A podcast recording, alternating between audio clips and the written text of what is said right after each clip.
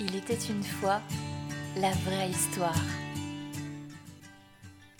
Il était une fois un roi qui avait trois fils, deux qui étaient intelligents et instruits alors que le troisième ne parlait guère. Il était simple d'esprit et tout le monde l'appelait le simplet. Le roi, en vieillissant, sentant ses forces décliner et songeant à sa mort, ne savait pas auquel de ses trois fils il devait laisser le royaume en héritage.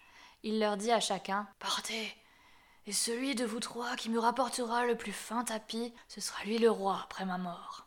Afin d'éviter toute dispute et toute contestation entre ses fils, il les conduisit lui-même tous les trois devant la porte du château, où il leur dit Je vais souffler trois plumes en l'air, une pour chacun de vous, et dans la direction que sa plume aura prise, chacun de vous ira. La première plume s'envola vers l'est, la seconde vers l'ouest, et la troisième resta entre les deux et ne vola pas loin, retombant presque tout de suite par terre. L'un des frères partit donc à droite, l'autre à gauche, non sans se moquer du simplet qui devait rester où sa plume était retombée, c'est-à-dire tout près. Le simplet allait s'asseoir à côté de sa plume et il se sentait bien triste. Mais voilà tout à coup qu'il s'aperçut de l'existence d'une trappe juste à côté de la plume. Il leva cette trappe, découvrit un escalier et descendit les marches sous la terre. En bas, il arriva devant une seconde porte et frappa. Il entendit une voix à l'intérieur qui criait Mademoiselle Arénette, petite grenouille verte, fille de race grenouillère, grenouillante gambette, va vite voir qui est dehors. La porte s'ouvrit et il vit une grosse, grasse grenouille entourée de tout un monde de petites grenouilles sautillantes. La grosse grenouille lui demanda quel était son désir. J'aimerais bien le plus beau et le plus fin tapis, dit-il. La grosse appela une petite rainette et lui dit Mademoiselle la rainette, petite grenouillette verte, fille de race grenouillère, grenouillante gambette, apporte-moi la grosse boîte.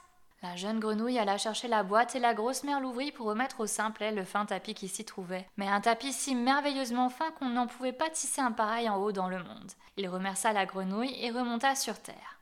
Les deux autres frères étaient convaincus que leur cadet qu'ils tenaient pour un complet idiot ne trouva rien de rien et ne pourrait rien apporter.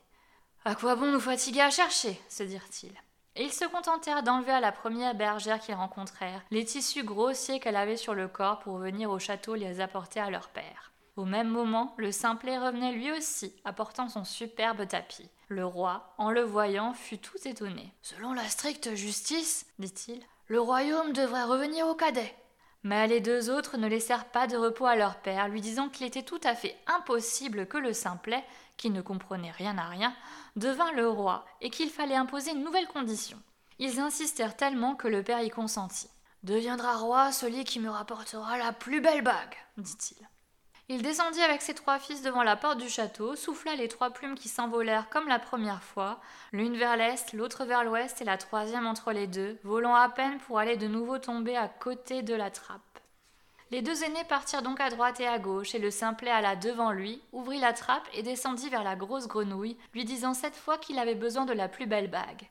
La grosse se fit apporter la boîte et en sortit une bague qu'elle lui remit une bague étincelante de pierres rares, si belle et si finement montée qu'aucun orfèvre sur la terre n'en pourrait travailler une pareille.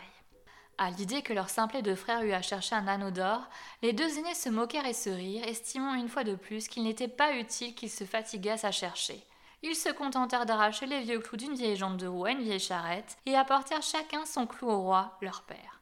Mais le simplet vint et lui donna la bague d'or où scintillaient les feux des pierres précieuses, et le roi déclara cette fois encore que le royaume lui revenait de droit. Les deux aînés ne cessèrent de tracasser, de tourmenter leur père pour qu'il imposât une troisième condition. Le roi finit par y consentir et promit le royaume à celui qui reviendrait avec la femme la plus belle. Il souffla les trois plumes qui s'envolèrent exactement comme les fois précédentes. Le simplet ne s'embarrassa de rien, ne fit ni une ni deux, mais descendit tout droit chez la grosse grenouille à laquelle il dit il faut que je revienne avec la plus belle femme au château. Hé, comme tu y vas s'exclama la grosse. La femme la plus belle Mais je ne l'ai pas comme cela sous la main. Attends cela un peu, tu l'auras tout de même. Elle lui donna une carotte creusée à laquelle six petites souris étaient attelées. Qu'est-ce que je vais en faire? demanda le simplet tout éberlué et tout triste. Tu n'as qu'à y installer l'une de mes petites rainettes, répondit la grosse mère grenouille. Il ne choisit pas, mais attrapa dans le cercle la première venue et la mit dans la carotte creusée. À peine y fut-elle qu'elle se transforma et devint une merveilleuse demoiselle. La carotte était un carrosse et les six petites souris de magnifiques chevaux. Le simplet embrassa la belle, fouetta les chevaux et arriva devant le roi. Ses frères, pendant ce temps, ne s'étaient donné aucun mal, se contentant de ramener avec eux les deux premières paysannes venues. Elles seront toujours plus belles que la femme qui pourra trouver, se dirent-ils. Mais quand le roi les vit, ce fut pour leur dire que le royaume reviendrait à leur cadet. Ils ne voulurent toujours rien entendre et fatiguèrent les oreilles du roi à lui répéter Nous ne pouvons pas admettre que le simplet devienne roi. Ils voulaient une nouvelle épreuve entre les femmes. Qu'elle saute à travers le lustre suspendu au milieu de la salle, dirent-ils, et que la préférence aille à celui qui aura amené la plus capable. C'était un grand anneau de fer, suspendu assez haut, et il pensait que les paysannes seraient assez fortes pour cet exercice, tandis que la belle demoiselle s'y rompra les os. Le roi céda une fois de plus à leur insistance, et les deux paysannes sautèrent, réussissant l'une et l'autre à passer dans le cercle. Mais toutes les deux retombèrent si lourdement et si maladroitement qu'elles se cassèrent bras et jambes, aussi gros et tout épais qu'ils fussent. Alors ce fut le tour de la belle demoiselle du Simplet, qui sauta elle aussi, mais avec toute la grâce et la légèreté d'une biche à travers le gros anneau de fer. Il ne pouvait plus y avoir de résistance ni d'opposition après cela, et ce fut ainsi qu'il hérita de la couronne et qu'il régna longtemps dans sa sagesse.